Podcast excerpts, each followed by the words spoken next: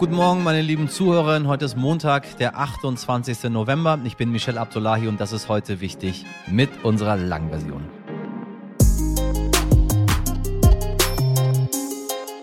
Seit 1994 sitzt er im Bundestag. Er war mal Umweltminister, wollte schon zweimal CDU-Vorsitzender werden und zweimal hat es nicht geklappt. Um wen geht's? Umso intensiver beschäftigt er sich mit der Außenpolitik und genau darüber wollen wir heute sprechen. Ich glaube, Sie wissen es, mein heutiger Gast ist Dr. Norbert Röttgen. Ich freue mich sehr. Gleich sagt er uns, wie man mit China umgehen sollte, wo rote Linien sind und wir sprechen sehr ausführlich über den Iran. Er sagt nämlich, die Bundesregierung konzentriert sich zu sehr auf das Nuklearabkommen. Das sei ein Fehler, den die Ampel mache. Deutsche Beamte hätten auch Angst vor einer Eskalation, die sie selbst verursachen könnten. Ein weiterer Fehler sei, dass man sich im Bundeskanzleramt und im Außenministerium einfach nicht so gut einstellen könne auf eine Revolution. Und der Außenministerin Baerbock wirft da gleich auch noch fehlende Kompetenz in Sachen Iran vor. sie werde mehr gesteuert, als dass sie selbst steuert. Klingt so, als habe Norbert Röttgen selbst noch vor, eine wichtige Rolle zu spielen in einer zukünftigen Bundesregierung. Auch darüber spreche ich gleich mit dem CDU-Außenexperten. Und ich sage Ihnen eine Sache, der Mann ist schon so lange dabei, er weiß, was er da erzählt. Aber kritische Fragen kommen selbstverständlich auch, obwohl mir die Sache mit dem Iran, wie Sie ja wissen, aus äh, persönlichen Gründen sehr, sehr nahe geht. Zuerst schauen wir auf die Meldung vom Wochenende und auf das, was diese Woche wichtig wird. Was wichtig war.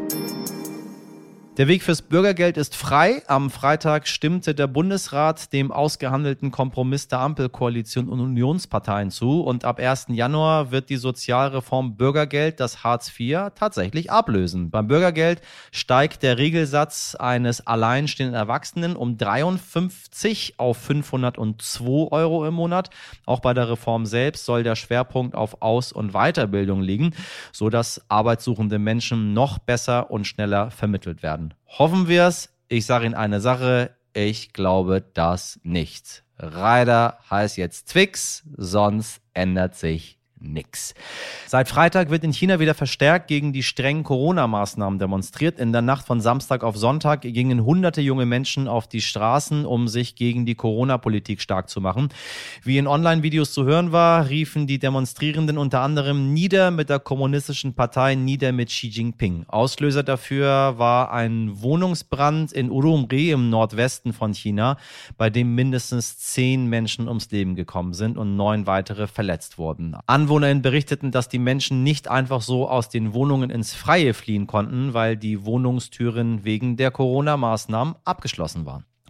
Bei einem durch Starkregen ausgelösten Erdrutsch auf der italienischen Insel Ischia sind drei Menschen ums Leben gekommen, 13 verletzt und laut örtlichen Behörden werden immer noch einige Menschen vermisst. Das Unwetter ereignete sich am Samstagmorgen. Besonders von dem schweren Unwetter betroffen ist der nördliche Küstenort Casamicciola, da eine Schlammlawine einige Häuser der 60.000 BewohnerInnen erfasste und darauf beschädigte.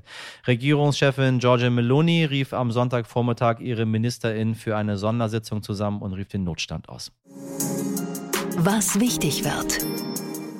Heute findet das Treffen der EU-Entwicklungsminister statt. Auf der vorläufigen Tagesordnung stehen ein Gedankenaustausch zum Gipfeltreffen Europäische Union, Afrikanische Union sowie zur Krisenreaktion in der Ukraine und in Afghanistan. Am Mittwoch treffen sich Innenminister in der Bundesländer. Am Donnerstag ist Internationaler Welt-AIDS-Tag zum Gedenken an die Opfer der Immunkrankheit AIDS. Ausgerufen wird dieser Gedenktag von der Weltgesundheitsorganisation WHO der Vereinten Nationen, denn täglich sterben immer noch mehr als 5000 Menschen auf der ganzen Welt an AIDS, jeden Tag. Besonders betroffen ist die südliche Region in Afrika. Laut dem Robert-Koch-Institut wurden in Deutschland im Jahre 2021 etwa 1800 Neuinfektionen mit HIV gemeldet. Am Samstag ist der internationale Tag der Menschen mit Behinderung. An diesem Aktionstag wird jedes Jahr über die Probleme von Menschen mit Behinderung aufgeklärt. Außerdem sollen die Würde, Rechte und das Wohlergehen der Betroffenen gefördert werden. Eigentlich sollte das jeden Tag so sein. Also lassen Sie uns jeden Tag zu so einem Tag machen, liebe Leute. Warum ist die Bundesregierung so zögerlich in Sachen Iran? Das äh, frage ich mich schon lange. Für den CDU-Außenpolitiker Dr. Norbert Röttgen ist das eine Mischung aus fehlender Kompetenz bei der Außenministerin Baerbock und zu mächtigen Beamten im Außenministerium und im Kanzleramt, die mehr am Status quo festhalten, als dass sie sich auf eine neue Lage einstellen könnten. Eine sehr, sehr interessante Beobachtung. Und Röttgen vermutet, dass man in der Ampelregierung auch Angst Angst habe, Verantwortung zu übernehmen für eine härtere Iran-Politik. Außerdem sprechen wir jetzt auch über China und dem Umgang mit diesem für Deutschland sehr wichtigen Handelspartner. Ein wirklich, wirklich interessantes Gespräch mit einem Spitzenpolitiker, der Ihnen wahrscheinlich hier und da sehr viele neue Sachen mitgeben wird, aber auch aus der Seele sprechen wird. Mir zumindest ist das so. Ich sage aber auch vorweg, ich bin in Sachen Iran ein bisschen befangen. Ich hoffe, Sie auch.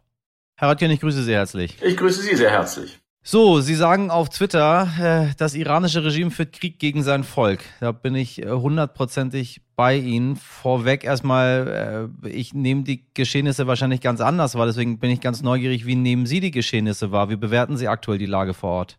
Die Lage vor Ort ist jetzt eine Lage, die sich über Wochen entwickelt und immer weiter ausgedehnt hat. Die Proteste haben, sind im ganzen Land werden von einer Breite der Bevölkerung geteilt. Sie sind in allen Provinzen, in Hunderten von Städten. Ähm, und ähm, es ist bei den Protestierenden in der Gesellschaft klar, äh, denn jetzt ist der Moment, äh, in dem wir dem Regime nicht mehr erlauben, seine Gewaltherrschaft weiter auszuüben. Sie wissen auch, wenn der Protest zusammenbricht, dass alle, die protestiert haben, hingerichtet werden äh, das wissen sie. Und das Regime sieht, glaube ich, auch genauso den Ernst der Lage und greift zum Äußersten der Gewalt, äh, nämlich setzt militärische Mittel ein, vor allen Dingen in den kurdischen Gebieten, äh, um den Men die Menschen zu töten, um ihnen Angst und Schrecken einzujagen, damit die Proteste aufhören. Aber sie werden nicht aufhören. Es war relativ von Anfang an der iranischen Diaspora und auch den Iranern im Iran schnell klar, dass es diesmal ganz, ganz anders ist, als es äh, in den letzten Jahrzehnten war. Wir haben von allen Seiten reagiert und haben auch versucht, Druck auf die Bundesregierung auszuüben, äh, indem wir am Anfang wirklich nur höflich darum gebeten haben, dass man sich dazu irgendwie äußert. Das hat die Bundesregierung viele, viele Wochen komplett verpasst, sowohl Olaf Scholz als auch die Außenministerin Baerbock. Können Sie das einordnen, warum das so ist? Äh, Sie saßen nun selber äh, jahrelang in der Regierung. Macht man das, weil man nicht weiß, was auf einen zukommt? Macht man das, weil einem das egal ist? Macht man das, weil man die äh, äh stabilen Beziehungen nicht gefährden möchte? Warum tut man das? Ich bin ja sehr für Besonnenheit. Ich finde es ja richtig, ähm, äh, erstmal abzuwarten. Aber was ist der Hintergrund des Schweigens? Zunächst mal möchte ich unterstreichen, dass ich, auch wenn ich ein Politiker der Opposition jetzt bin, überhaupt kein Interesse und schon gar keine Freude dabei habe, in dieser Sache der Iran-Politik die Bundesregierung zu kritisieren. Ich würde mich wirklich ehrlich freuen, wenn ich sie nur unterstützen könnte äh, bei dem, was sie tut. Aber Ihre Beobachtung ist zutreffend. Es hat zuerst tagelang ein völliges Schweigen gegeben, obwohl die Proteste da waren, der Mord äh, äh, an, an äh, stattgefunden hatte, an Gina Massa Amini, ähm, kam gar nichts. Dann hat die Außenministerin am, in, an der New York, äh, in der, in der Vollversammlung der, der Vereinten Nationen in New York etwas gesagt, dann kam wieder gar nichts. Der Bundeskanzler hat wochenlang nichts gesagt, dann hat zwei dürre Tweets abgelassen, dann kam seine Videoansprache, die gut war, die ich auch öffentlich unterstützt habe. Dann kam mal wieder gar nichts. Jetzt war der Menschenrechtsausschuss der Vereinten Nationen durch eine Initiative Deutschlands und Islands. Das war sehr, sehr gut. Aber das ist sehr punktuell. So, warum ist das so? Warum, warum wird, die Bundesregierung diesem historischen Geschehen nicht gerecht? Ich glaube, es gibt zwei Gründe. Das erste, über Wochen und immer noch andauernd ist die Fokussierung in der deutschen Diplomatie, in der Beamtenschaft, auf äh, das Kernstück der Iran-Politik, nämlich das JCPOA, das Nuklearabkommen. Das war eine vollständige Fokussierung seit Jahren und ich glaube, es war die Angst, der Diplomaten, der Beamten im Auswärtigen Amt und auch derjenigen im Kanzleramt, die mit dem Thema über Jahre vertraut waren, daran gearbeitet haben, wenn es jetzt zu einer Eskalation kommt, an der wir uns beteiligen, äh, als Deutschland, dann wird dieses Nuklearabkommen scheitern und das wollen wir nicht. Ich glaube, dass es eine Fehlanalyse ist, was im Hinblick darauf, was das Regime in Teheran ohnehin nicht mehr vorhat mit diesem Nuklearabkommen. Es spielt nur noch auf Zeit. Das Regime, glaube ich, ist entschlossen, Nuklearwaffenfähigkeit herzustellen. Aber die, die typischerweise verändert sich nicht die deutsche äh, diplomatische Haltung, die am Status quo feststellt. Und das ist das Zweite, glaube ich, was wir sehen. Wir haben typischerweise in der deutschen Außenpolitik, äh, in, im diplomatischen Dienst eine extreme, würde ich schon sagen, eine extreme Status quo-Orientierung äh, und die Vorstellungskraft, dass etwas ganz anders werden könnte, als es ist und auf, worauf man sich seit Jahren einstellt, die ist extrem gering.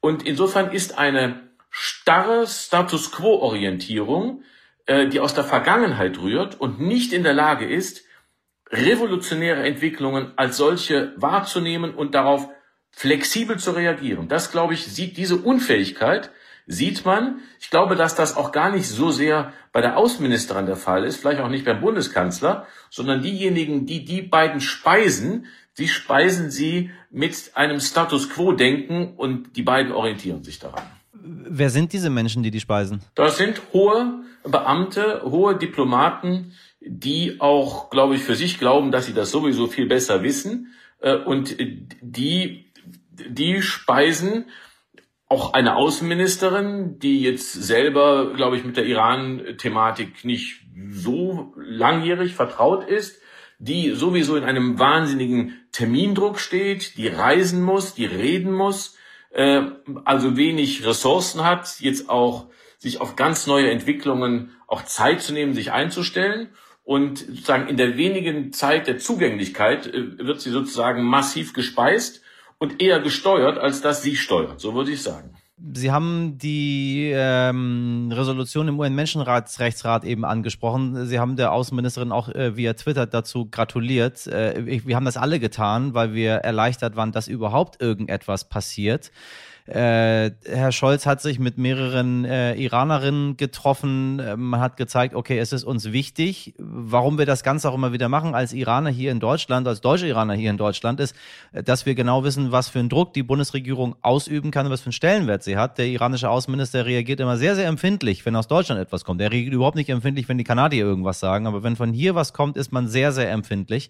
Was denken Sie passiert denn jetzt? Was fordern Sie denn nun explizit von der Außenministerin, ähm, der Sie ja auch bis heute, äh, abgesehen von, von dieser Resolution, äh, zaghaftes Handeln vorgeworfen haben? Was muss passieren?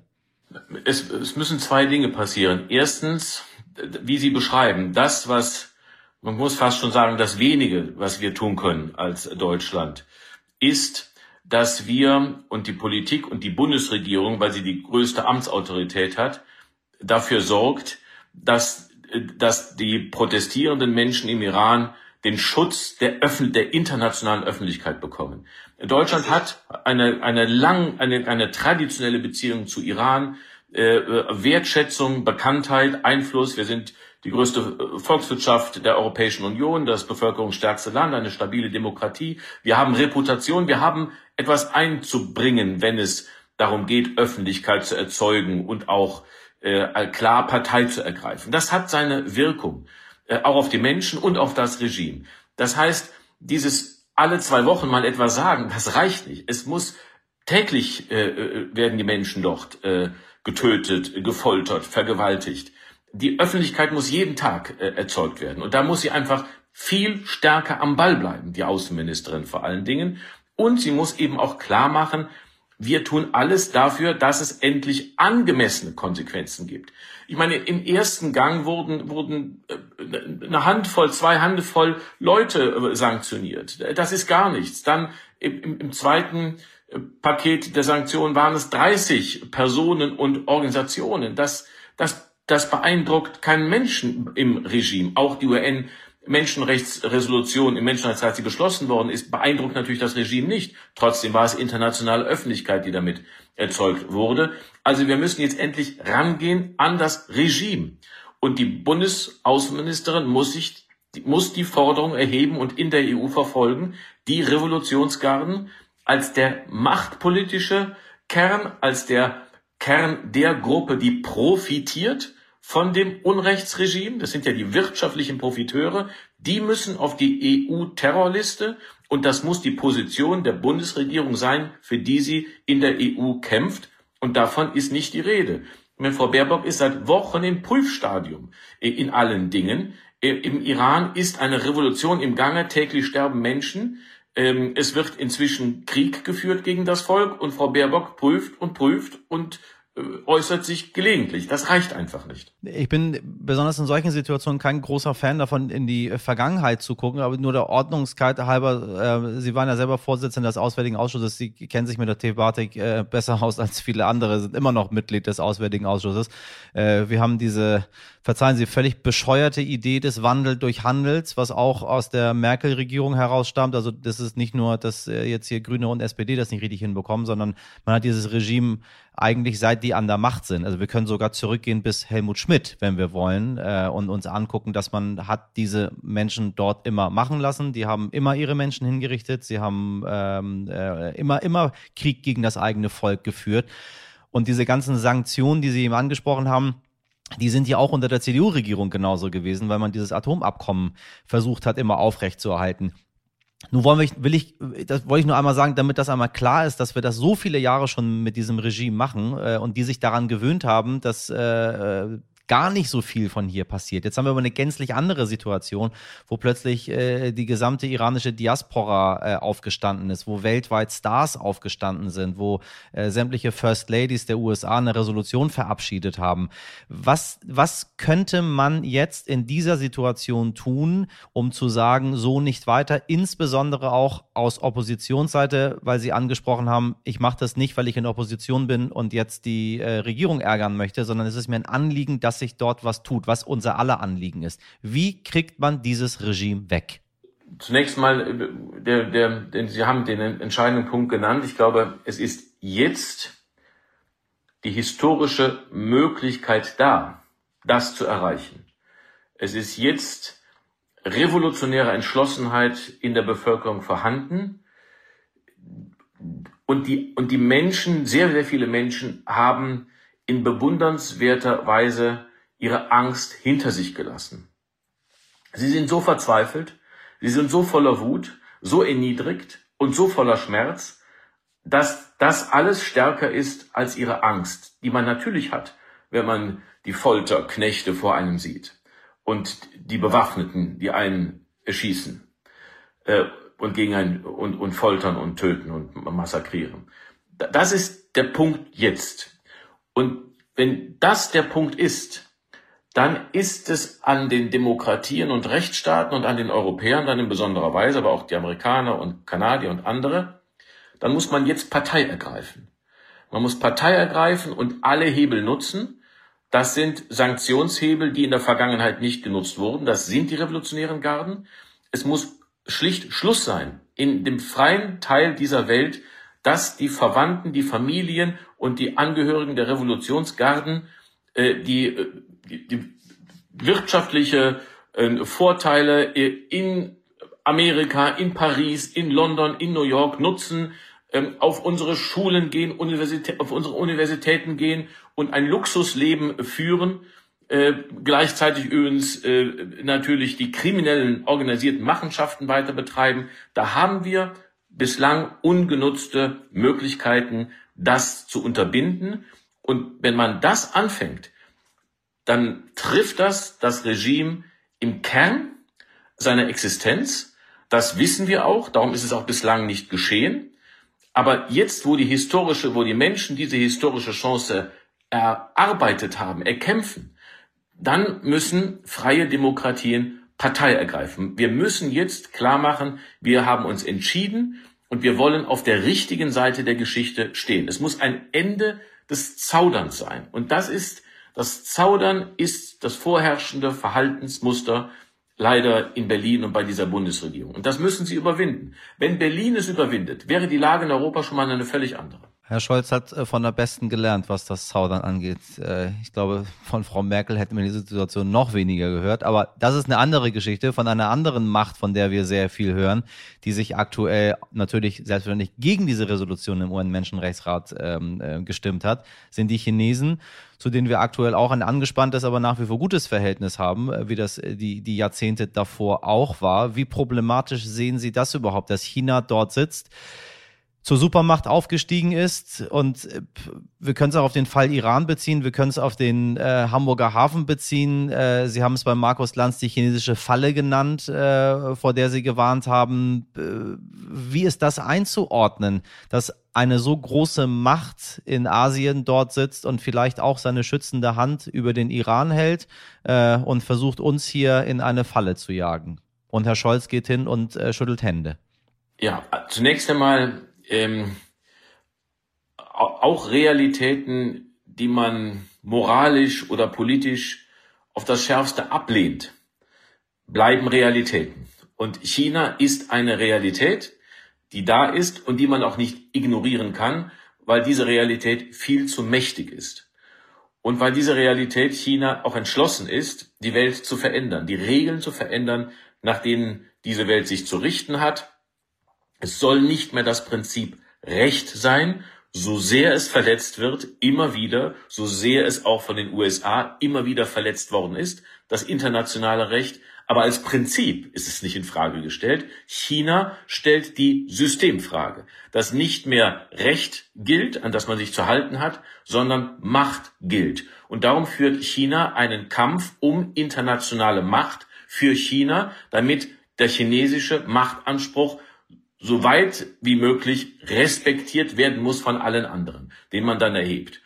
So, das ist das Prinzip China und das bedeutet nicht, dass wir mit China nicht sprechen, weil China ist eine Realität. Wenn wir mit China nicht sprechen, in Beziehungen treten, dann äh, haben wir keinen Einfluss darauf oder dann, dann das wäre mit mit Kosten, auch wirtschaftlichen Kosten verbunden, die untragbar wären. Wir sind schon viel zu verflochten, als dass wir sagen könnten, es gibt jetzt, gibt jetzt einen Cut. Ein Cut ist auch nicht eine Antwort und keine Strategie für das Zeitalter der Globalisierung, der Interdependenzen. Und wenn man in Iran etwas erreichen will, äh, dann gibt es auch russischen und chinesischen Einfluss. Also wir sind alle miteinander verwoben. Aber es gibt ein, eine rote Linie, die wir überschritten haben und darum müssen wir uns zurückziehen. Und das ist Abhängigkeit. Wenn es eine so große Macht gibt, die einen so revolutionären Veränderungswillen hat, das System zu verändern, das Recht als Prinzip abzuschaffen, dann dürfen wir nicht in Abhängigkeit von diesem Land sein und die Abhängigkeit unserer Industrie, unserer Wirtschaft, die das Unternehmenswachstum, das Wachstum von sehr vielen großen Unternehmen an China abgetreten hat, in den chinesischen Korb gelegt hat. Das erzeugt eine Abhängigkeit unseres Landes, unserer Volkswirtschaft, die wir reduzieren müssen. Schritt für Schritt. Und stattdessen ist zum Beispiel die Entscheidung Hamburger Hafen eine weitere Ausdehnung unserer Abhängigkeit von China, in denen jetzt auch noch China in Deutschland äh, in kritischer, bedeutender Infrastruktur Einfluss und Macht bekommt. Das war darum eine Fehlentscheidung. Wenn ich mit Ihnen hier so rede, gucke ich gerade auf den Hamburger Hafen und äh, es macht mir wirklich Sorge, wenn ich mir anschaue, was dort passieren wird. Es wird kommen. Gleichzeitig auch die ganzen anderen wirtschaftlichen Beziehungen, die wir seit Jahrzehnten zu anderen Ländern führen. Russland hat gerade gezeigt, was es ist. Wir haben äh, hervorragende Beziehungen zu äh, Diktaturen wie Saudi-Arabien äh, oder Katar aktuell, wo wir auch noch eine WM veranstalten. Äh, Scheindemokratien, Nichtdemokratien, Diktaturen, wie man sie mal nennen möchte, die die Menschenrechte nicht achten. Das, was für uns das Allerwichtigste ist, das höchste Gut, was wir in Artikel 1 unseres Grundgesetzes reingeschrieben haben. Warum kommen wir nicht weg davon, mit solchen Ländern Geschäfte zu machen, trotz der Globalisierung? Weil die, also die Menschenrechte, Artikel 1 in unserer, in unserem Grundgesetz, binden die deutsche Staatsgewalt, aber gleichzeitig ist unsere Überzeugung, dass sie universell sind und darum sind sie auch in der UN-Charta äh, verbrieft und darum kann kein Staat sagen, es ist eine innere Angelegenheit. Das ist das typische Argument Chinas. Das ist durch die UN-Charta äh, widerlegt. Und jetzt die Frage, wie, wie gehen wir mit, damit um, dass wir als Demokratien und Rechtsstaaten äh, eine Minderheit in dieser Welt sind und äh, dass wir gleichzeitig stabile Gesellschaften erhalten wollen, also auch Wohlstand erhalten wollen. Und für diesen Wohlstand brauchen wir zum Beispiel Ressourcen und Rohstoffe. Äh, in den vergangenen Jahrzehnten vor allen Dingen fossile Energieträger, die wir in Deutschland nicht haben, sondern aus anderen Ländern importieren müssen. Oder wir brauchen riesige Märkte für unsere Industrie. Ein riesiger, nahezu unersättlicher Markt ist eben China. So. Und äh, China und Russland und andere Staaten haben wiederum Einfluss auf Konflikte, die in anderen Staaten stattfinden. Stellvertreterkonflikte, Stellvertreterkriege äh, und so weiter. Und darum, glaube ich, ist Handel zu betreiben legitim und richtig. Man, es ist äh, naiv und ich glaube übrigens, es ist ein nachträglicher Mythos zu behaupten, dass, dass man Wandel, be, äh, Handel betrieben hat, um Wandel zu erzeugen. Wir müssen uns vielmehr klar machen, dass unsere transformative Kraft auf die inneren Verhältnisse in anderen Ländern, kleiner oder groß, äh, in dem Regelfall gar nicht vorhanden ist. Das muss man sich klar machen. Äh, und darum geht es darum, dass wir immer klar machen, wer wir sind und was unsere Werte sind und von diesem Standpunkt aus unsere Interessen vertreten. Und unsere Interessen sind Sicherheit, sind Stabilität, sind aber auch Wohlstand, sind ähm, unabhängige Beziehungen, äh, Abhängigkeiten zu vermeiden. Und darum muss man mit vielen im Gespräch sein, damit man nicht von Einzelnen abhängig wird. Vielleicht zum Abschluss nochmal ganz persönlich an Sie. Ähm, Sie wollten mal Parteivorsitzender werden. Äh, Sie waren Bundesminister, jetzt äh, Außenpolitik eines Ihrer großen Steckenpferde, die Partei allerdings in Opposition. Äh, wohin geht Ihre Reise persönlich noch? Was, was äh, haben Sie politisch selbst noch vor? Wenn ich Sie so sprechen höre, eine ganze Menge. Ja, absolut. Wir sind wir sind in Zeiten, die es so noch nie gegeben hat. Die sind dramatisch und es gibt kein Land, das so sehr seine eigene Identität klären muss, wie und was wir in dieser neuen Welt sein wollen, wie das für Deutschland zutrifft. Die außenpolitische Verantwortung, die wirtschaftlichen Herausforderungen, in Fragestellungen äh, unseres Wohlstandsmodells, alles kommt gleichzeitig und darum kommt es jetzt auf Deutschland an. Und dabei mit mich einzubringen mit Gedanken, mit Worten und Vorschlägen, weil diese, Ent das, das ist aus meiner Sicht eine große Erfüllung, eine große Aufgabe. Ähm, und diese Frage wird auch nicht in Regierungen oder auch in Parlamenten entschieden, sondern es ist die deutsche Gesellschaft, die sich klar werden muss, wer wir sind und wer wir sein und was wir sein wollen in dieser Veränderungszeit und sich und mich da einzubringen in meiner Partei, aber auch in der Öffentlichkeit, das ist etwas, was mir Freude macht und in dem ich Sinn sehe. Und das möchte ich weitermachen. Herr Röttgen, ich danke Ihnen für das Gespräch und möchte Ihnen äh, auch jetzt lieber hier im On als im Off äh, den Dank der ganzen Iraner, die mich erreicht haben, weitergeben an dieser Stelle, äh, als die gehört haben, dass wir uns heute miteinander unterhalten. Äh, viele haben gesagt, wenn nicht ein so hochrangiger Spitzenpolitiker sich zum Iran äh, geäußert hätte und das in den Bundestag hineingetragen hätte, wäre es wahrscheinlich sehr, sehr vielen gar nicht bewusst geworden, was dort gerade passiert und wir hätten nicht das gehabt, was wir von der Bundesregierung jetzt bekommen haben.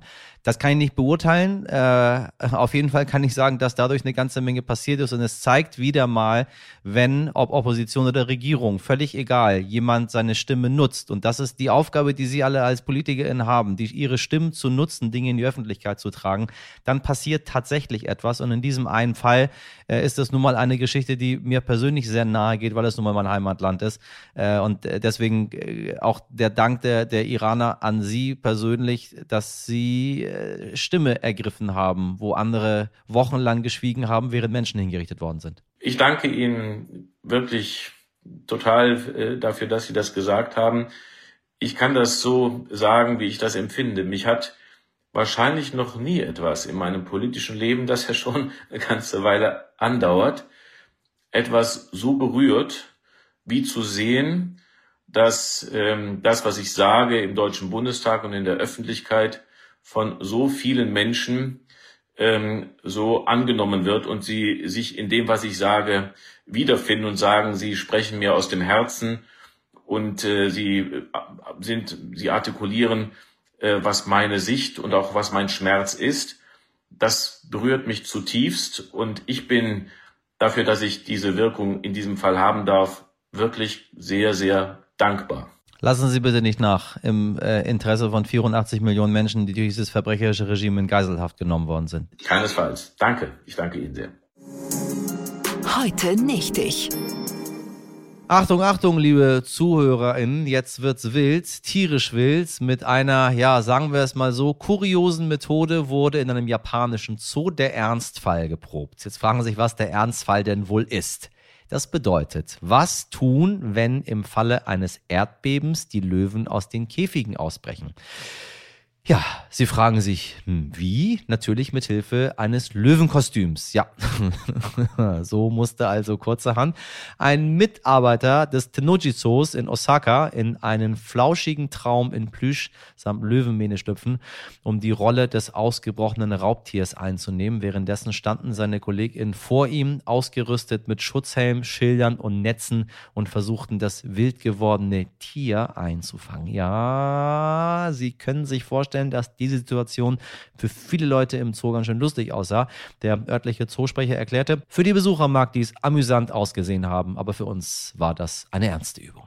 Denn Japan ist immer noch eines der von Erdbeben am stärksten gefährdeten Länder der Welt und es werden jährlich Katastrophenübungen im ganzen Land durchgeführt, um im Falle der Fälle gut vorbereitet zu sein. Dieses Mal eben der Ausbruch der Löwen. Ja, Wahnsinn was die da alles proben. Vielleicht sollten wir hier bei heute wichtig auch mal eine Übung durchführen, wobei Erdbeben sind hier ein bisschen seltener. Vielleicht, wenn der Schnaps ausgeht. Ich habe tatsächlich sowas schon mal erlebt. Man denkt, es ist also nicht, dass der Schnaps ausgeht, sondern dass Tiere aus dem Zoo ausbrechen. Als ich für äh, meine ähm, für mein, für meine Dokumentation Planet ohne Affen gedreht habe, flog gerade ein Hurricane über die USA und hat tatsächlich äh, einen Zoo getroffen, äh, den ich besuchen wollte. Und da war das kurz davor, dass die ganzen Tiger und die ganzen Löwen und die ganzen Affen ausbrechen. Und die haben sehr schnell reagiert. Ansonsten äh, wäre das nicht so gut ausgegangen. Also gut, dass die Japaner das üben. So, das war der Montag bei heute wichtig. Falls Sie eine Folge unseres Podcasts verpasst haben, können Sie diese auch auf der kostenlosen RTL Plus Musik App nachhören. In der Redaktion waren heute für Sie Mirjam Bittner, Dimitri Blinski, Laura Chapo, Jennifer Heinzel und Carla Wöllner und in der Produktion Andolin Sonn. Wenn Sie noch Gedanken zum heutigen Interview mit Norbert Röttgen haben oder sich über etwas ärgern, dann schreiben Sie in heute wichtig jetzt stern.de und teilen Sie unseren Podcast gerne. Erzählen Sie allen Menschen, die Sie kennen, davon. Starten Sie tierisch gut in diese Woche. Einen schönen Montag. Machen Sie was draus. Bis morgen, Ihr Michel Abdullahi.